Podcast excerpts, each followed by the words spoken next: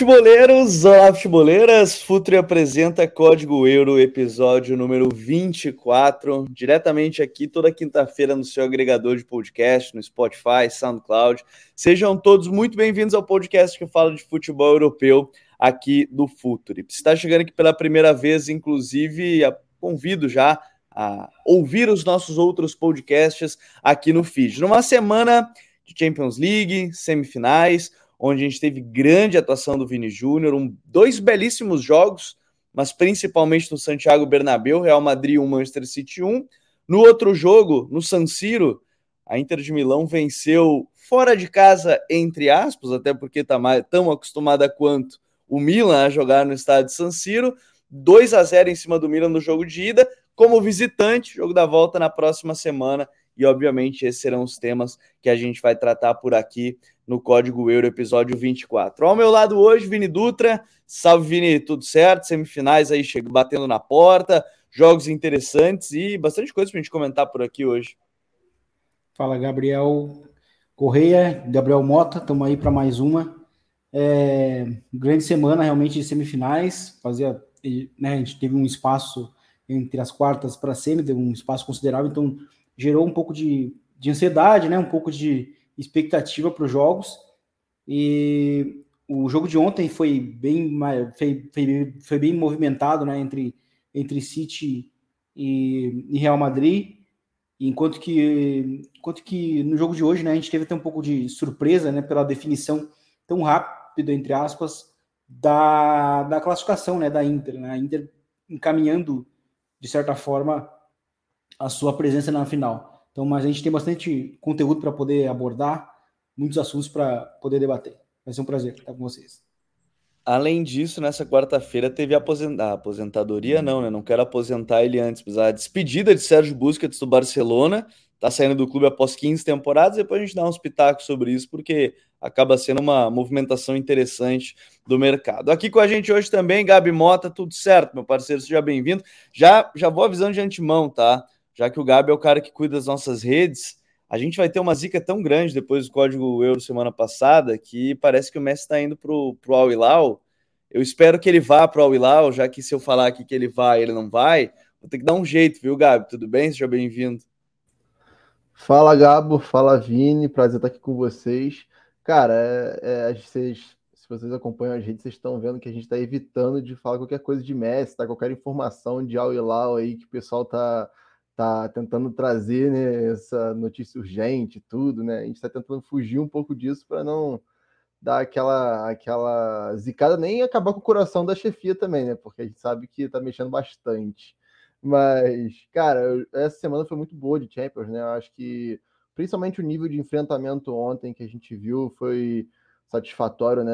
Além do, do grande jogo tecnicamente, o nível de, de atenção, o nível de, de comprometimento dentro do campo que a gente viu, tanto tático quanto realmente emocional ali, foi um, um, grande destaque. E aí, claro, o Vini, a gente vai, vai abordar bastante isso ainda, é, como o Vini tem crescido em vários aspectos que antes ele não tinha, né? O jogo dele por dentro, finalização de fora da área, tudo. Então, é, são coisas muito interessantes a gente falar, assim como hoje a Inter é, surpreendendo completamente, fazendo o jogo da vida, o jogo da temporada com o Inzaghi, que assim, aqueles primeiros 30 minutos foram.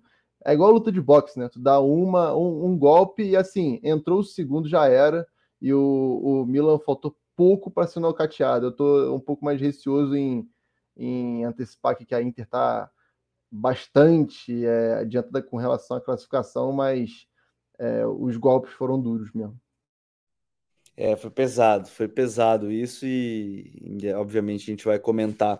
Mas eu quero começar falando justamente sobre ele, né, Vini Júnior, que eu até não acho que ele vai ganhar o prêmio da bola de ouro porque o Messi ganhou a Copa. Não só por isso, porque o Messi fez uma boa, não fez uma temporada de Messi, mas fez uma bela temporada e ganhou a Copa. Então acho que isso aí já faz né, um pouco irem para o lado de, de Lionel Messi. Mas para mim, com certeza, e se ele não estiver no top 3 nessa temporada, já vai me soar como um tremendo absurdo, porque a temporada do Vini, Vini, né, do Vini Júnior, ela é, é de melhor do mundo, vamos ser sinceros, é uma temporada de melhor do mundo, é jogador de mais de 20 gols, de mais de 20 assistências, é jogador que nos últimos 10 jogos ele participou de 13 gols, ele participou de gol nos últimos 10 jogos todos do Real Madrid, jogador que em mata-mata de Champions, até estava olhando esse, esse número enquanto assistia a partida na, na terça-feira e mandei até para o Gabi, postamos nas redes, ele tem 20 jogos de mata-mata de Champions e 16 participações em gol. Então a gente está vendo aí um jogador que é um craque, é um craque, é, enfim, joga muito e essa é uma temporada muito de consolidação, ainda maior, que a gente já comentou aqui outras vezes, né, Vini, do, do próprio do próprio teu xará, e certamente vai ser um jogador que vai estar top 3 mundo essa temporada, né? Sim, eu acho que ele merece um top 3, né? Seria um reconhecimento ideal. É... E assim, eu acho que o que engrandece ainda mais a temporada dele é o fato do Benzema não estar jogando bem né, nessa temporada. Primeira parte da temporada com muitas lesões, o Benzema ficou um tempo afastado, inclusive, e, e mais, mais recentemente a gente tem visto um Benzema que até, se a gente olha para essa faixa do ano, ele realmente está jogando um pouco melhor do que, no, do que logo depois que ele voltou da lesão. Mas ainda assim está longe do ideal, e a gente viu isso no, no próprio jogo contra o Manchester City na terça.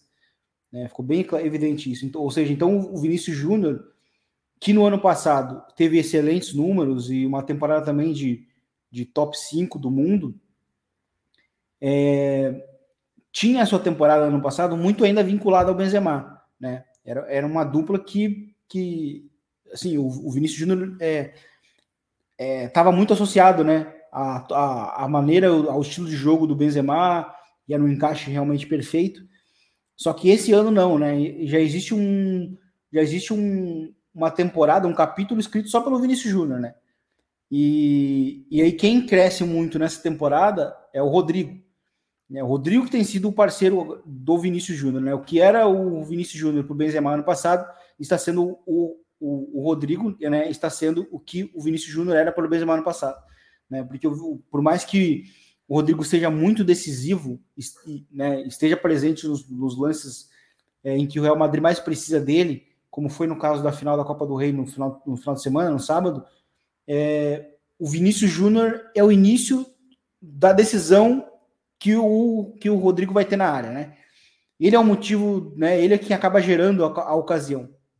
E isso é bem importante para o Real Madrid, é, porque o Vinícius Júnior evoluiu muito num espaço muito curto né, de tempo, muito mesmo.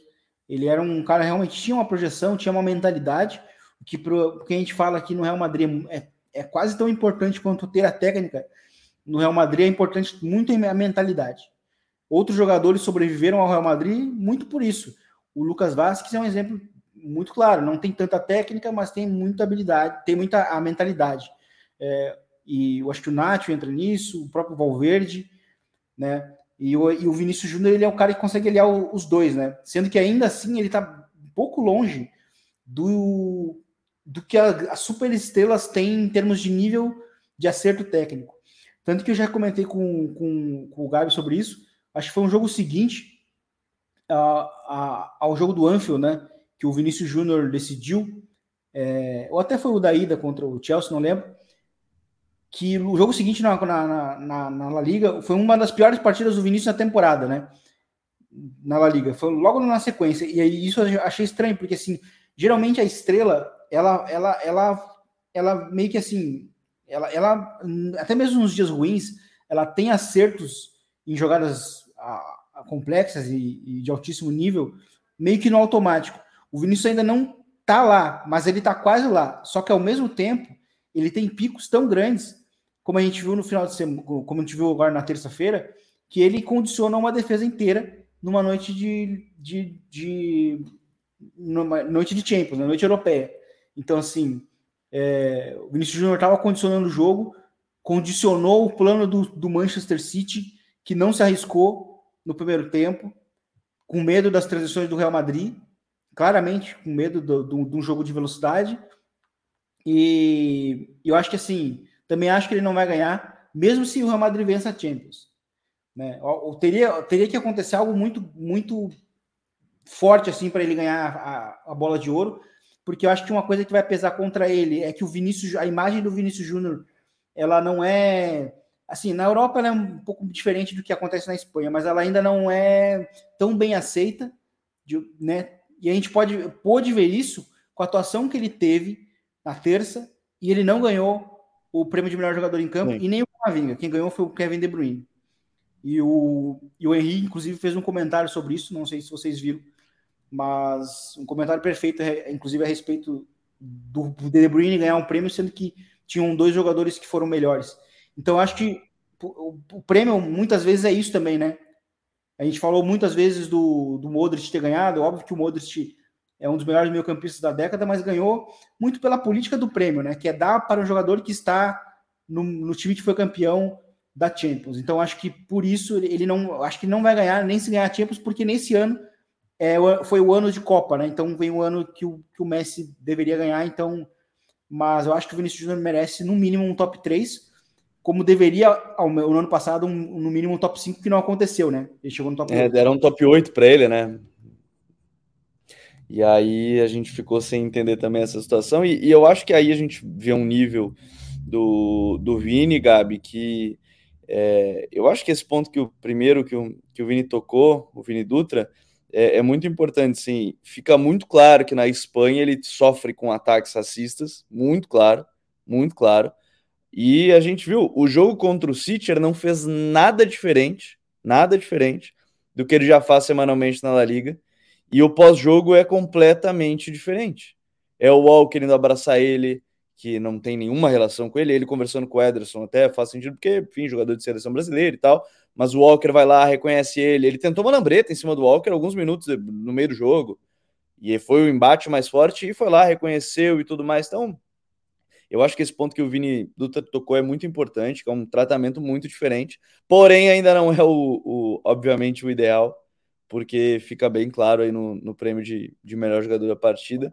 Mas é uma temporada do Vini. Se, se alguém tinha dúvida de que ele poderia ser algum dia é, um dos principais jogadores da sua geração, melhor jogador do mundo, é, eu acho até engraçado quando faz aquela comparação, Gabi, ah, vai começar a era do Haaland e do Mbappé, sendo que o Vini já ganhou até Champions nesse meio do caminho, né? Citado em alguns momentos como estar na era dele, talvez assim.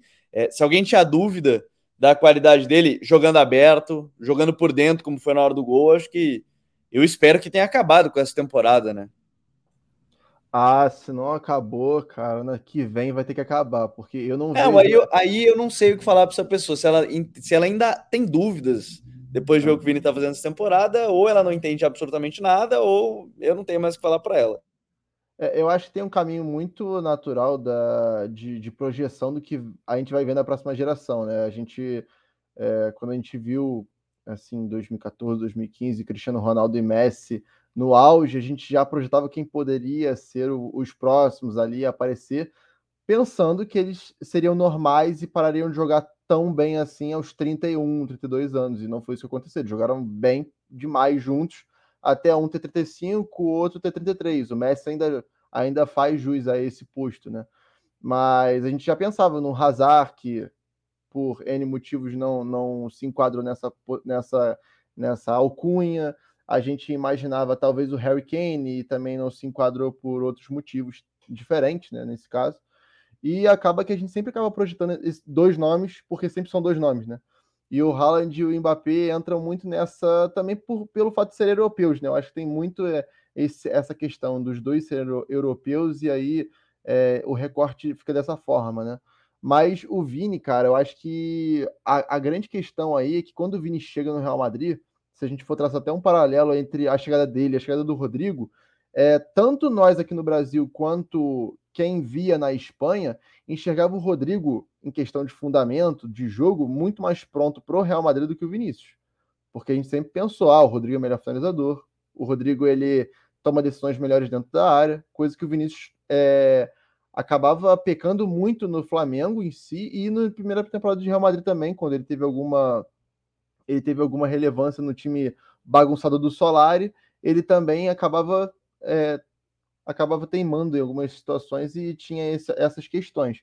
Mas a, o crescimento dele, principalmente com o Ancelotti, com o Zidane não, não, a gente não viu isso, né? Até porque as, as eu não vou nem entrar nesse método, né? Mas as oportunidades eram muito mais escassas, né? O tempo de jogo dele era é muito, era muito menor em relação ao próprio Hazard, por exemplo, quando estava à disposição, sem qualquer justificativo. E... Ele chegou a jogar de ala direito com, com o Zidane, é, que ninguém sim, entendeu até hoje. Sim, sim. Então, é, tinha, tinha essa, essa segregação por, causa, por conta da hierarquia do Real Madrid, né? E a gente viu isso com outros jogadores também mas o Ancelotti conseguiu extrair o melhor dele, né? Eu não vou ficar batendo em cima disso, porque a gente já falou várias e várias vezes. A gente já viu um Vinícius muito protagonista na, na última temporada, mas era o que, é o que o Vini falou, cara. Tinha, ele era a sombra do Benzema, né? Ele era tipo o Batman e Robin, ele era o Robin. Nessa temporada, o, sem o Benzema no melhor nível, a gente ficava na expectativa de quem assumiria esse protagonismo ofensivo, né? E aí eu acho que pela lógica, todo mundo pensaria que seria o, o Modric, né? Por mais que seja um cara que atue muito nas duas fases, seja um cara muito importante nas duas fases e não propriamente na definição, seria o principal jogador nesse sentido, né? E só o fato do Vini ser o protagonista do Real Madrid, o melhor jogador do Real Madrid na temporada, já é uma coisa muito relevante, né? E aí eu acho que essa questão de melhor do mundo, eu concordo com vocês, porque eu acho que o Vini não entrou nessa temporada com essa essa visão de fora de que essa poderia ser a temporada que o Vini possa vir a ser melhor do mundo. Logo, ele não consegue reter voto tão fácil assim, né? O Messi é um cara que retém muito voto. É, esses caras mais carimbados retêm muito voto, né? Principalmente o Messi e o Cristiano Ronaldo quando estavam nessa, nessa brincadeira ainda. E o Haaland, ele chega no City com essa expectativa já, né? Ele já chega no City com aquela questão, ah, ele vai bater recorde da Premier League, ah, ele vai fazer gol pra cacete na temporada, ah, ele vai levar o City campeão da Champions, que é um peso enorme, né? Então, ele já tem essa expectativa. Então, se alguém pode bater o Messi, pela lógica, né, é o Haaland. Se as coisas todas derem, derem certo para ele nesse, nesses últimos jogos. É, mas, sem dúvida, a temporada do Vini é uma temporada de protagonista e uma temporada de altíssimo nível em todos os aspectos do jogo. É, por dentro, por é, mais preso pela linha, pela linha de lado, é, de mano a mano, de decisão dentro da área, é, de até da própria constância da, da, dos números, né? O Vini falou de uma atuação que ele teve que ele ainda não tem esse essa questão de tipo assim, quando ele ganha confiança real, ele ali tem os lampejos todos todos os jogos assim e, e de forma constante, ele vem de uma sequência muito boa pelo Real Madrid, né? Então assim, questão de estatística mesmo, de assistência, gol, então isso acaba acaba solidificando o jogador também, né? Então, sem dúvida, é uma temporada de protagonismo, é uma temporada de que ele coloca a bandeira dele ali como possivelmente um dos senadores, como eles falam lá na Espanha, né, do Real Madrid para a próxima temporada. E mas é aquela questão, ele ainda não retém voto, além da, da questão ideológica que a gente, eu acho que aqui a gente não, não vale nem a pena ficar falando porque é uma coisa tão óbvia e os fatos estão aí para mostrar. É, eu acho que ele não retém tão voto, tanto voto ainda por conta dessa expectativa prévia aí é, sobre Haaland e lógico, como é sempre sobre o Messi. É, eu, eu, eu, eu vou por esse lado justamente porque a votação. É claro que a, a, a, bola de ouro da France Football ela tem a questão da votação ser do jornalista, não ser só o voto dos capitães tudo mais, de treinadores e tal, mas a, a memória ainda é muito forte da, da Copa, né? Para quem ganhou, na verdade, sim. Acho que se ganhasse o, o Mbappé, seria para o Mbappé mas a, a temporada pós-Copa do Mbappé é muito abaixo, a do Messi é um pouco abaixo também, mas ainda é a figura Messi ganhando a Copa. Então acho que isso vai, vai balançar muito para esse ponto. E eu quero já, para a gente falar agora dos jogos da, das semifinais, da Champions, vou, vou partir desse ponto que o, que o, que o Gabi tocou, Vini, do Rodrigo, porque é bem interessante sim ver que, que o Rodrigo ele chega talvez mais, bem como ele falou, mais polido tecnicamente, é, ao Real, mas ele demora mais para chegar a jogar com sequência do time principal, para mim, por um ponto que define às vezes os grandes jogadores também, que é a mentalidade. E a mentalidade do Vini para esse nível de, de Real Madrid é muito absurda, desde que ele chegou. Né? Desde que ele chegou. E ele sempre foi assim. Ele sofria com toda a adversidade possível do mundo, dentro e fora de campo, e ele ia lá e, e resolvia, ia lá e, e mostrar a personalidade para caramba. E, mas no final dos contos, se a gente for falar do jogo hoje um pouquinho mais, do jogo contra, contra o City na semifinal, gente pode começar falando que o Rodrigo, no final dos contos, se tornou titular até para esse tipo de jogo. Né? Porque antes falava muito da questão de ser o Valverde, porque ele dava uma sustentação. agora já ficou muito claro que o Rodrigo assumiu o protagonismo, ou, ou pelo menos a titularidade, não o protagonismo, mas a titularidade até para estes jogos que se esperava, não, vai ser o Valverde um pouco mais cauteloso. O time agora é sim um trio de ataque de Rodrigo, Benzema e, e Vini, né? É, ficou consolidado. Eu acho que eu acho que a indefinição no meio-campo ali com o Chouameni, ela contribuiu também, porque no, fim juntou os dois mundos, né? Porque o Real Madrid, ao, ao longo da temporada, o, o Ancelotti rodou muito meio-campo e não teve um meio-campo teoricamente fixo, né? E, e depois da lesão, né, e também depois da Copa, o Chouameni não voltou bem, né? Não voltou bem depois da Copa. E, e isso deu uma uma certa insegurança para o Ancelotti, que aí até começou a utilizar o próprio, o próprio Camavinga, né, como titular, de como como o 5, né, à frente da defesa, tanto que no Anfield ele joga como meio campo, e, e só que aí a, a outra circunstância que aconteceu, a lesão do Mendy, né, que aí obriga o, o, o Camavinga a jogar na lateral esquerda, e, e aí, com isso, vai sobrar uma vaga no meio-campo. E como o Chouameni não está bem e aparentemente o, o Ancelotti não tem uma, uma, segurança, ele retrasa o Valverde, que é um cara muito regular, e, e coloca um, um meio titular que era o Rodrigo, né? Porque se, se, se, tinha realmente aquela expectativa, quando que ele ia ser titular, ele merece ser titular. É, e, e agora ele conseguiu, porque justamente ele, ele veio, ele vem de uma temporada em que, em que várias semanas de jogos decisivos o Rodrigo contribuiu, ele apareceu. Por exemplo, no jogo da, da ida no Wanda, aquele jogo da semana que, que virou meio que uma guerra, uh, naquela semana que virou meio que uma guerra contra o Vinícius Júnior, dele bailar ou não, quem marcou gol lá foi o Rodrigo. Né? Outros jogos que a gente pode citar de, de jogos decisivos foi o Rodrigo, no Anfield, no, no, na volta contra o, o Chelsea, o Rodrigo. Né? Depois no final de semana também ele marcou de novo. Apareceu na Copa do Rei contra o, Bar contra o Barcelona no jogo da volta, na remontada.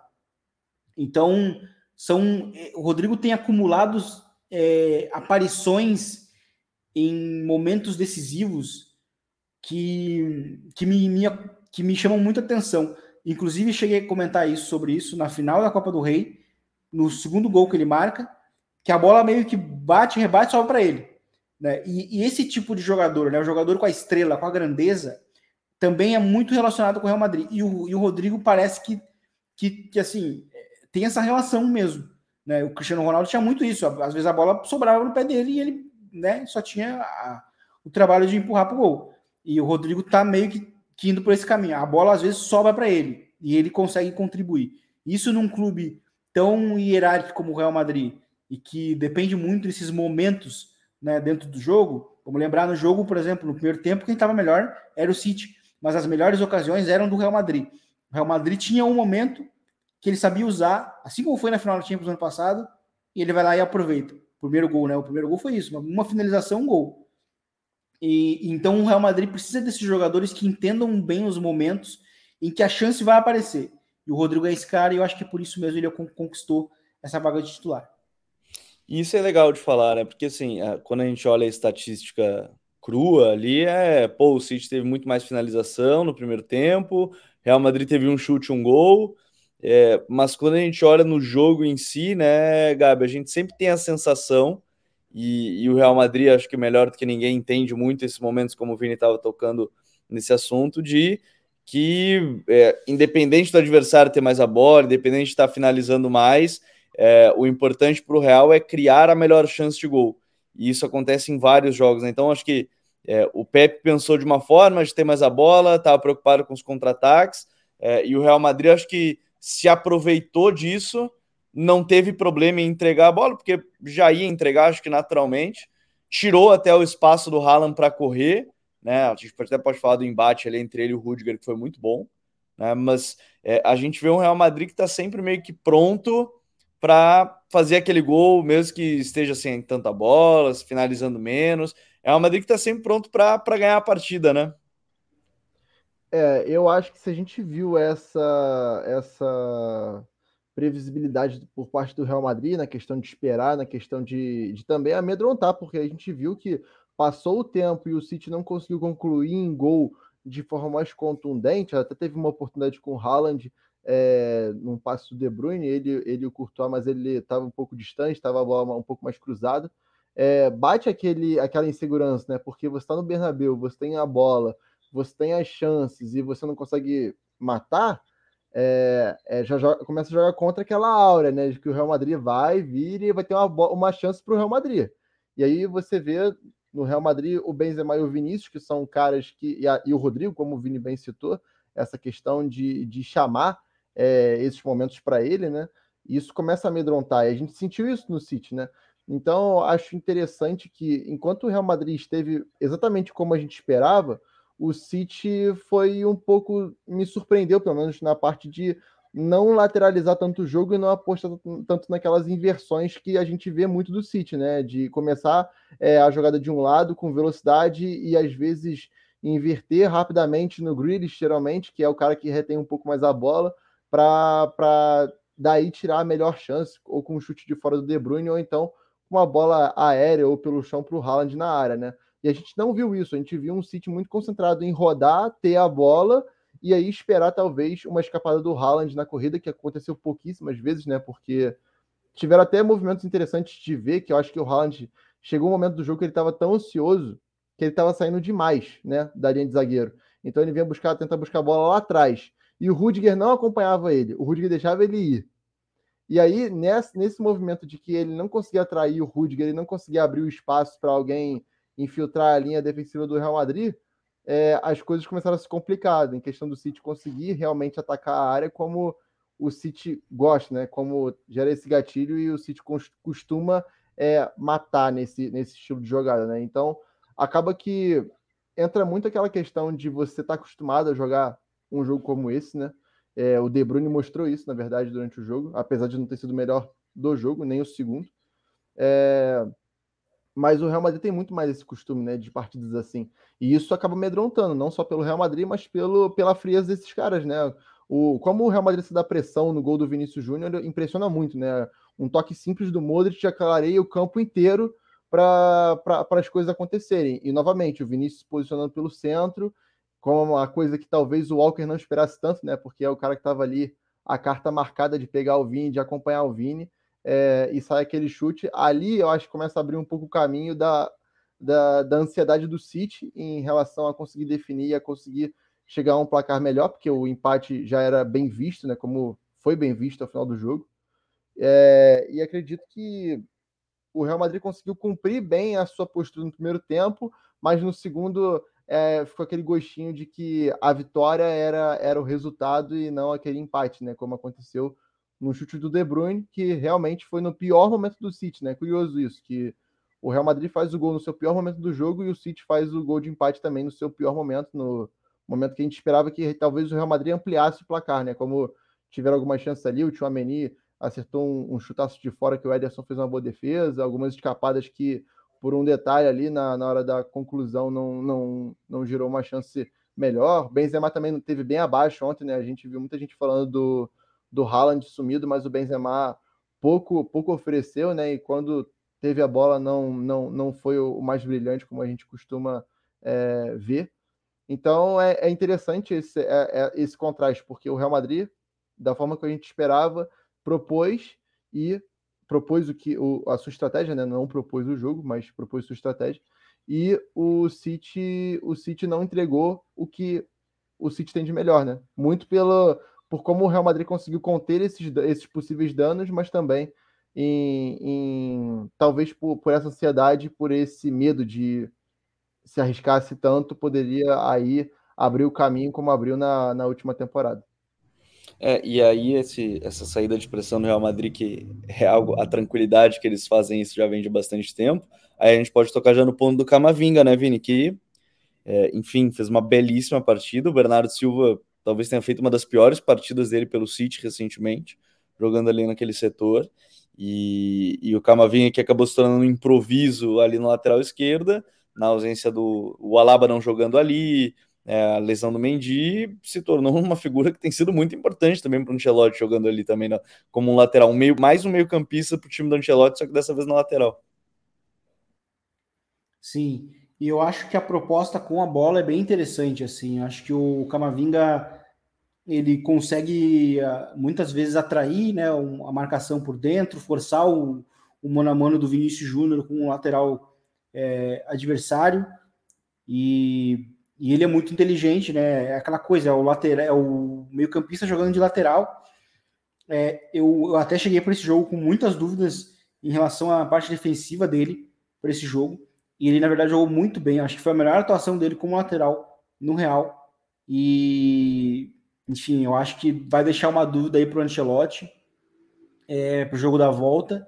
Né? Enfim, eu acho que foi um grande trunfo, assim, porque é, o Camavinga foi importante conduzindo, foi importante passando a bola e saindo da pressão é, e defendendo ali, né, o, o Bernardo Silva. Acho que foi um dos jogadores mais importantes em campo. Para mim, até foi assim quase empatado com o Vinícius melhor em campo. Se duvidar, acho que até foi melhor. Enfim, acho que fez uma grande atuação. Ele é outro jogador que, que soube esperar seus minutos, porque temporada passada ele teve um momento que ele quase não jogou. Ele começou jogando bem, começando sendo utilizado, aí met, do, da metade até o fim não foi utilizado. E aí no, na reta final, na, naqueles jogos de Champions, ele começou a entrar e ser muito importante vindo do banco. É, então acho que é outro jogador que tem uma projeção muito grande no Real Madrid como meio-campista, né? É, justamente por, porque ele é um meio-campista meio que consegue fazer tudo hoje, né? Ele, ele, defende bem, ele conduz muito bem a bola e ele é um bom passador. Tem uma boa bola longa, né? Que o Real Madrid utiliza muito as trocas de, de né, as inversões, né? E isso é importante para o Real Madrid para mexer, mexer as linhas adversárias e fez um jogaço, assim, novamente.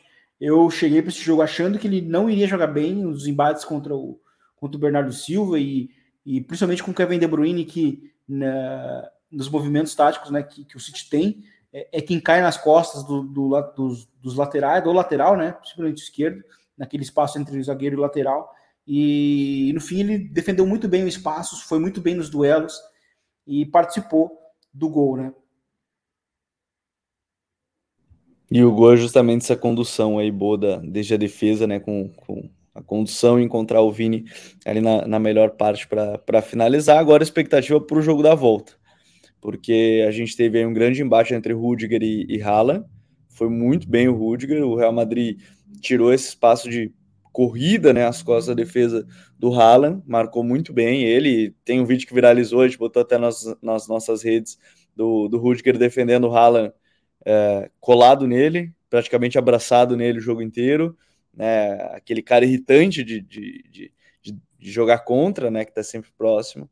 E agora tem que ver com a volta do Militão, se vai se manter o Rudiger, se vai voltar o Militão, porque no final dos contos tinha sido o zagueiro mais constante da temporada do Militão, mas o Rudiger acabou indo muito bem, se vai sair o Alaba ou não. É, são, são perguntas para a próxima partida. Porque do outro lado da chave, Gabi, 10, 10 não, 12 minutos ali de, de quase nocaute do Milan, de um 2 a 0 da Inter muito rápido, muito rápido, e que depois do jogo ele acabou, o jogo foi muito condicionado por isso, né, pelo placar adverso com, com 10 minutos tem um 2 a 0 contra, obviamente condiciona o placar, a ausência do Rafael Leão, né, por questões físicas, então um Milan que é, até quando a gente começa a pensar um pouquinho mais do outro jogo, para o próximo jogo, vai ser algo muito complicado, né? Porque já entra muito abatido depois de tomar 2-0 tão rápido assim, né? É aquele início cruel, né? Porque provavelmente se não sai, é, se não sai aqueles gols nos primeiros 12 minutos, o, a configuração do jogo seria outra, né? É, e é interessante que depois desses dois gols, e logo em seguida tem aquela bola na trave do Saranoglu, é, a gente viu a defesa do, do Milan assim, em parafuso, realmente. Eles, o que estava desesperado dentro do campo, né? Ele gritava com os companheiros, gritava, gritava com o Pioli, gritava com o banco inteiro do Milan. Os caras estavam realmente desesperados, né? E porque é, é, um golpe um atrás do outro, da forma que foi ainda, né? O gol do Dzeko é, é um gol brilhante, né? Porque ele, ele não se desvencilha do marcador, mas ele vê que o, o Calabria está naquela fase meio que passiva ali do escanteio e ele só estende o pé, porque como é alto, né, e tem essa diferença de altura com o Calabria, ele consegue ganhar ali. E daí em diante, cara, é, é um atropelo, né? Eu teve até, o, o gol já é um, um atropelo, né? Porque o, o, a Inter parece chegar com muito mais gente do que o Milan, né? Na, naquele, naquele momento ali da área. Tanto é que o corta-luz do Lautaro abre um clarão que parece que não tem ninguém dentro da área do, do Milan, né? E, e o interessante de ver é que a Inter não tinha feito um jogo assim na temporada, né? Eu, eu, eu particularmente acompanhei a maioria dos jogos da Inter na, na Champions League e o, o Inzaghi bateu muita cabeça para acertar um time, sabe? O, o, principalmente a defesa. Apesar de ser uma equipe que a equipe menos vazada da, da, da Champions League, se eu não me, se eu não me engano. É, e a questão realmente é como eles conseguiram encaixar e também se aliar a, é, a esse desespero do Milan, que sem o seu desafogo principal e pior ainda, ele sendo substituído pelo Makers, que é um, não é um jogador que vai desequilibrar um jogo, não é um jogador que te traz aquela segurança de desafogo como o Leão traz, é, acabou que, que o, o, a Inter soube aproveitar muito bem essa fragilidade do Milan, né? E, e o Lautaro novamente, mais um jogo que ele demonstra o, a volta por cima dele depois da Copa, né? Impressionante como, como a chave virou para ele e a tendência era o contrário, né? E mas enfim, eu, eu achei interessante esse jogo da Inter porque era um confronto que a gente não esperava nada disso assim, né? Eu esperava um jogo muito mais pragmático, um jogo muito mais truncado por ser clássico também. E a Inter conseguiu sair muito bem com essas sacadas do, do Inzaghi, né? o Darmian de zagueiro pela direita, sendo que o Darmian sempre foi um ala e um ala ofensivo, né? Tanto pela direita quanto pela esquerda. E, e também o, o Glu como esse primeiro homem para sair com a bola, né? Ele que, dentre os três meio-campistas que começaram o jogo, ele, ele é o cara que tem melhor condução, é um cara que consegue sair melhor da pressão com os passes, apesar do Barella ser um cara muito intenso, né? O, o Glu é um cara um pouco mais frio nesse, nesse, nessa fase do jogo, né? E acaba que as sacadas deram muito certo, porque é, a Inter conseguiu compensar as descidas do Dumfries, que é um cara que ataca muito, né? E muitas vezes é, é criticado por sua parte defensiva, sendo que do outro lado você seria atacado daquele lado pelo Theo, né? Mesmo sem o Leão, o Theo é uma ameaça o tempo inteiro ali. É, e o Darmian conseguiu ser esse cara ali para conter esse lado esquerdo do Milan e também dar segurança para o Dumfries além do, do meio-campo da Inter, que funcionou muito bem com essa combinação, até com rotação é, em diversos momentos do jogo. Então, é, a aproximação desses três foi muito importante para a Inter dar quase, esse quase nocaute aí desses primeiros 20 minutos aí.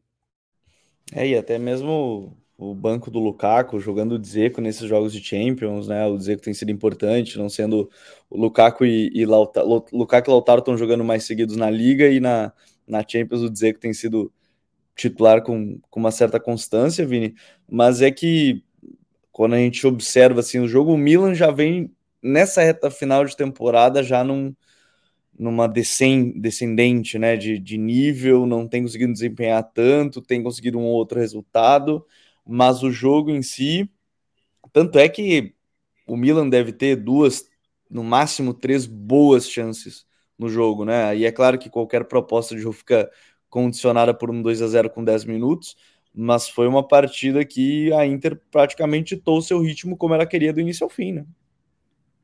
É, o gol, o gol logo no início ele condiciona muito porque é, o Milan é um time que atua muito sem a bola, é um time muito reativo nesses jogos grandes e é um time que utiliza muito as marcações individuais, né? No final de semana contra a Lazio, ela, ela é, utilizou basicamente o mesmo time, né? O mesmo meio-campo. É, em que cada meio-campista ali pegava um, um dos meio-campistas é, da Lazio. E a Lazio tem um tem hoje um estilo de jogo muito similar ao da Inter, né?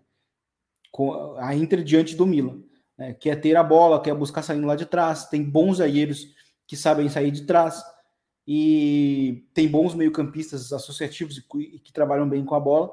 Então, a ideia do Milan para esse jogo era emular o plano que deu muito certo no final de semana, né? Só que o gol cedo destruiu, né, o Milan.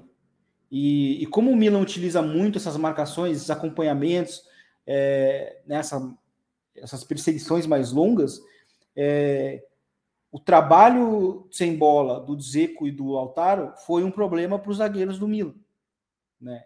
E, e isso já está condicionado a 1 a 0 logo cedo, porque isso aí já vai mexer com o Milan. O Milan já vai ter que ser, vai ter que ter uma outra abordagem, né? E aí começa a defender mal as, as transições, como foi no caso do segundo gol. E aí Lautaro e, e dizer que são atacantes que, que são muito dinâmicos e muito complementares, é, assim como era o Lukaku antes, antes de sair, né? E agora voltou de novo para a Inter, era. E, e, é curioso porque assim o, o, o Dzeko, ele é o atacante que foi contratado para para suprir a saída do Lukaku.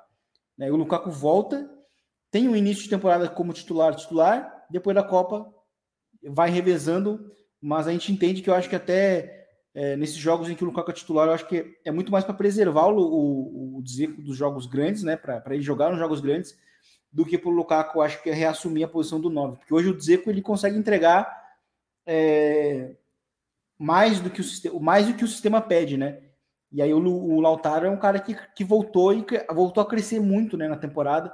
Acho que animicamente a Copa do Mundo fez muito bem para ele, apesar de ele não ter jogado bem a Copa, mas o título fez bem para ele porque ele começou a fazer atuações muito boas e a Inter também. Uh, recentemente a Inter também enfrentou a Lazio, né? E fez também talvez a sua melhor atuação na temporada, né? Começou começou perdendo o jogo, mas virou no final e, enfim, a, gente chegou a mencionar na, na, no, no episódio, nos episódios passados sobre como a Inter vinha se dando bem nos duelos contra o Milan, né? E porém o Milan depois da porrada que tomou na Supercopa, fez alguns ajustes e melhorou de novo na temporada. Conseguiu encontrar uma, uma estabilidade. E aí a gente vinha para esse jogo de hoje com essa expectativa. Bom, o Milan se ajustou depois, que, depois, depois de uma derrota é, para a Inter, né? Sendo que ela sempre foi muito superior. A Inter foi muito superior do, nos duelos. Né? Porque é, é, é, um, é um embate interessante, né? É um duelo de. é um choque de estilos, porque a gente tem um Milan que gosta de atuar sem a bola, gosta de desativar os adversários, gosta de acompanhar. E a gente tem a Inter que tem três zagueiros que jogam bem com a bola, o goleiro que joga muito bem com a bola, o Onaná, e os meio-campistas que são muito bons. Né? Inclusive agora com a novidade do Tchalanoglu sendo o 5, né? sendo o primeiro homem no meio-campo. É... Como que o Milan vai conseguir lidar com uma saída de bola que foi tão boa contra um time que também pressionava muito bem, que foi o que era o Benfica, né?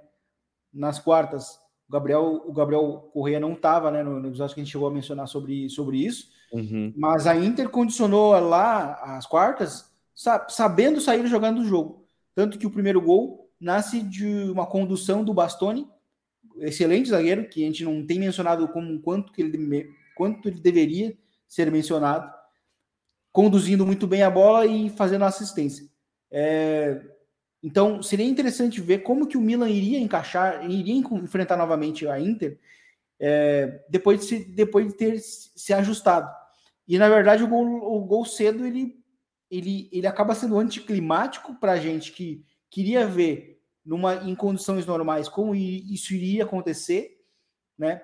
Mas o gol cedo, ele, ele acaba, ele é, um, é uma situação anormal. O gol cedo é normal, porque ele, ele acaba com o plano da Inter, da, da, do Milan, que também vai fazer com que o, o, o, Milan tenha que ter mais a bola. E o time da, do Milan perdeu muita pegada, é, ficou muito evidente a falta de pegada ofensiva sem o Rafael Leão hoje. E só foi encontrar muito mais isso quando o Tonali, hoje no segundo tempo, para mim o Tonali fez um baita segundo tempo, é, começou a intervir mais é, com a bola. Só que aí eu acho que esbarrou muito também na falta de qualidade é, para esse nível de jogo do, do Júnior Messias. Eu acho que hoje ele, o jogo ficou muito pesado para ele. No segundo tempo, ele teve que aparecer muitas vezes, não jogou bem. É, e, e, o Brian Dias também, muito sozinho em termos de criação. É, vamos ver como é que fica para a volta. Eu acho que o Milan vai ter que se apegar muito em é, num milagre assim. Eu acho que a entrada do, do, do Origi fez, fez bem, foi, fez, fez melhor do que, do que os minutos que o Selemakers vinha tendo. Acho que o, o, sistema do Milan pedia mais esse, esse tipo de jogador, né? Um, um, jogador que, entre aspas, tenta emular o mais próximo possível do Rafael Leão, vinha sendo o, vinha sendo o Origi, do que o Selemakers, porque no fim o time era o time do Milan foi, é, muito lento, faltava a pegada ofensiva, e aí no segundo tempo, quando o Júnior Messias entra, a, a, ele entra ainda no primeiro tempo, na verdade, é, mas no segundo tempo as bolas decisivas caem todos os pés dele, a gente notou que o jogo ficou pesado para ele.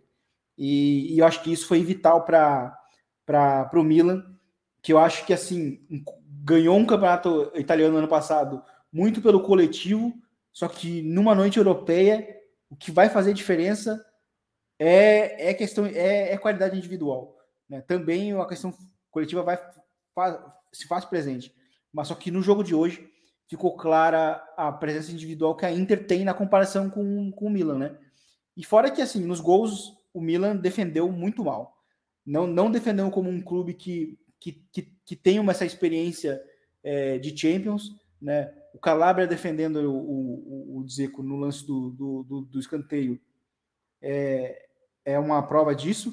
E, e a maneira como defendeu mal a transição do segundo gol, né, sendo completamente os, os zagueiros, né, os dois zagueiros, sendo completamente atraídos é, pelos dois zagueiros, do, pelos dois atacantes da, da Inter, para mim mostram isso. Eu acho que a Inter, a, a Inter para mim, ela encaminha muito o resultado por, por estar se dando bem contra o Milan ao longo dos anos, dos anos recentes e também é, pela solidez defensiva que o time tem quando tem a vantagem. É, é, só para e... completar o que o Vini claro, falou aí, que eu achei muito, muito interessante, é, o fato de como o Rigui entrou e ele não só mudou a postura do Milan, como também trouxe muito problema para a Inter, né? Talvez tenha sido o momento do jogo que mais trouxe problema para a Inter. Tanto é que o Inzaghi teve que mexer com as características dos seus defensores, né? Ele trouxe o Drevai para o jogo e tirou o Di Marco, né? Botou o Darmian para lateral, porque os duelos físicos estavam todos ficando é, com, em favor do Rigui, né? Naquele momento. Então, é, até uma amostra de que, tipo, a gente deve ter o Leão para o jogo de volta, né? Mas não tendo o Rigui realmente a melhor solução e a solução que mais vai trazer problema para a Inter. Né?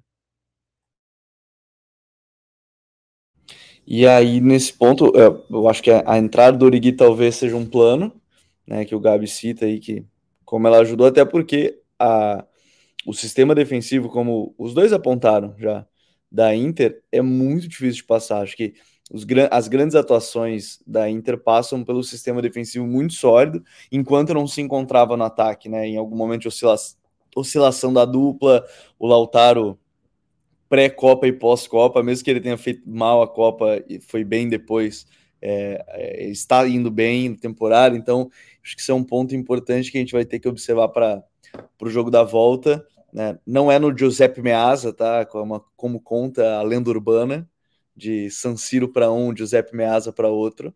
Mas o próximo jogo promete aí. Vai ser um jogo tenso, acho que vai ser tão mais tenso que esse, porque a Inter já vai estar tá com um 2 a 0 é claro que aí os planos vão ser diferentes para começar a partida, mas já vai condicionar um pouquinho mais o que, que o Milan vai pensar. Confesso que estou bem curioso. Jogo na próxima terça-feira, Real Madrid e City, aí já na, na outra quarta, e obviamente a gente vai aqui para falar sobre isso. Mas para a gente fechar o episódio, acho que a gente podia falar um pouquinho, pelo menos algumas palavras aí sobre. Depois a gente pode ter episódio especial sobre isso e tudo mais. É, mas eu acho legal da gente falar um pouquinho mais essa saída do Busquets do, do Barcelona, o Gabi, porque acho que ela, no final das contas, acaba marcando de fato o fim. Hoje, né, confirmada essa saída, é, todos os jogadores da final de Wembley 2011 do Barcelona não fazem mais parte do elenco, né? Tomara que aquela, aquela imagem que você sempre vê, né, preto e branco, quando o jogador vai saindo do clube e tudo mais, ela agora se completa, né, com a saída do Busquets, porque quem não lembra, na época o lateral esquerdo do Barcelona era o Abidal, inclusive, né, e, e aí o, o Alba o Alba chega na temporada, chega 2015 e aí ele ganha outra Champions. Talvez essa foto possa voltar a ter um pouquinho de mais se o Messi voltar, mas por enquanto eu, é, ela marca o fim de uma geração. No final das contas, a saída do Busquets, né, Gabi? não só de uma geração, mas de como um meio-campo que em determinado momento a gente achava que era insuperável, né? Tanto enquanto eles jogavam, quanto depois do Chaves sair também, do Iniesta sair, a gente sempre vai olhar para esse meio-campo com carinho a mais, porque realmente eles trouxeram algo diferente para o futebol moderno, né? Os três juntos. E a passagem do Busquets é muito legal, né, cara? Porque além de tudo que ele conquistou, dos 31 para 32 títulos agora, os mais 700 jogos e poucos gols, mas gols importantes, né, os 18 gols que ele fez com a camisa do Barcelona, é, como ele conseguiu encontrar o timing perfeito para sair, né? Porque ele não sai sendo um problema para o clube, né? Ele não é um, um peso, digamos assim, para o clube, né? Porque ele não está rendendo mais. Essa temporada ele teve alguns momentos muito bons, inclusive. É, e ele sai no momento que ele vai já deixaria saudade, mas ele realmente vai deixar saudade, né? Ainda mais se o Messi voltar, porque teria muito aquela imagem dos dois capitães juntos e tudo. Então acho que vai ser, acho que foi uma decisão legal do Busquets sair agora, sair por cima, né? Como todo mundo diz. E aí o próximo desafio a gente vai ver como é que vai se desenhar, né? Eu acho que está muito condicionado isso aí, é, de ele vai jogar no Al Nasser ou, ou no Al Hilal de acordo com o Messi, né? Se o Messi for ele vai jogar onde o Messi, para onde o Messi for, logicamente. Mas se não, cara, eu acho que a chance dele brotar lá e ser, e ser mais um empregado de Marcelinho Salazar é enorme, hein? É, isso aí pode vir a, a acontecer, né? A gente vai ter que, ter que observar e, e vamos ver. Ah, o outro jogador que estamos falando que pode até sair junto é o Jorge Alba, mas eu, eu acho que o Gabi toca num ponto importante que ele sai em alto em meio a temporadas que ele sofreu muitas críticas, algumas injustas, outras que ele realmente não estava num bom nível, Vini, a, a, saída dele no final das contas, ela é, acho que entra muito nisso que o Gabi falou, ela é muito inteligente de sair em alta com um título de liga, né, que está se, se encaminhando, e de um jogador que em algum momento, ou ainda é de fato, sempre representou muito o jogo do Barcelona, e, e no final das contas ele acaba representando um, um camisa 5, é, não, não quero, não gosto muito de usar esse termo moderno, mas é o camisa 5 que rendeu mesmo não sendo aquele físico avantajado, é, tirando o fato de ter 1,90 e pernas largas para cobrir espaço como chamava de polvo, né, para fazer aquelas interceptações, um físico que não é, não é um jogador rápido, mas que pensava à frente dos outros e que marcou uma geração, querendo ou não, marcou uma geração como lá, por uma década foi o melhor jogador da sua posição, né? Sim. É, o, Gabi, o Gabi Mota citou bem, né, que, que ele foi o, ele é o, último, ele era o último remanescente, né, do, do trio, é, de um meio campo que, que dominou o futebol por um tempão, por um, um grande tempo.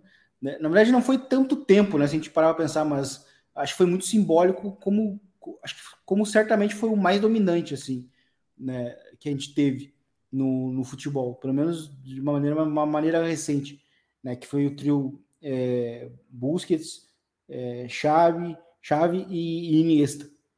E, e ele sair, é, acho que é, representa, é o final daquele trio, né, no fim, né, o último remanescente, e, e eu acho que ele é um cara que conseguiu é, realmente se manter é, sendo um jogador diferente né, para a posição, não sendo muito físico, é, não sendo muito forte, mas conseguindo aliar com, com, com, inteligência, com leitura, com técnica.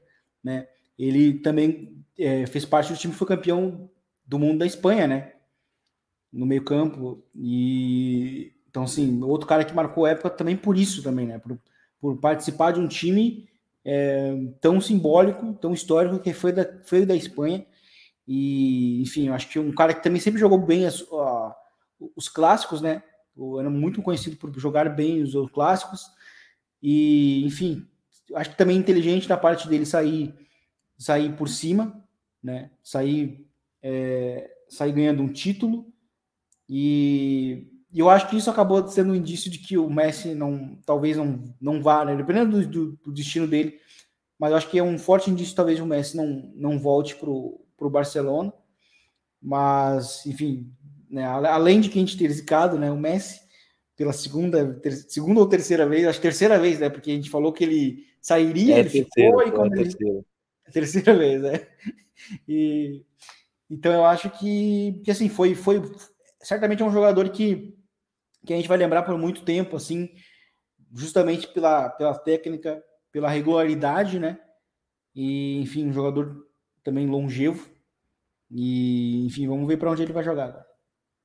É, agora é guardar o destino de Sérgio Busquets para a próxima temporada. Mas temas importantes, semana que vem tem mais Liga dos Campeões. Quem sabe a gente tem notícias sobre futuro do Messi ou coisas desse sentido. A gente vai aguardar agora os próximos capítulos aí da, do futebol europeu. Gabi, valeu, meu parceiro. Voltamos na próxima quinta e conhecendo já os finalistas da Liga dos Campeões 2022-2023.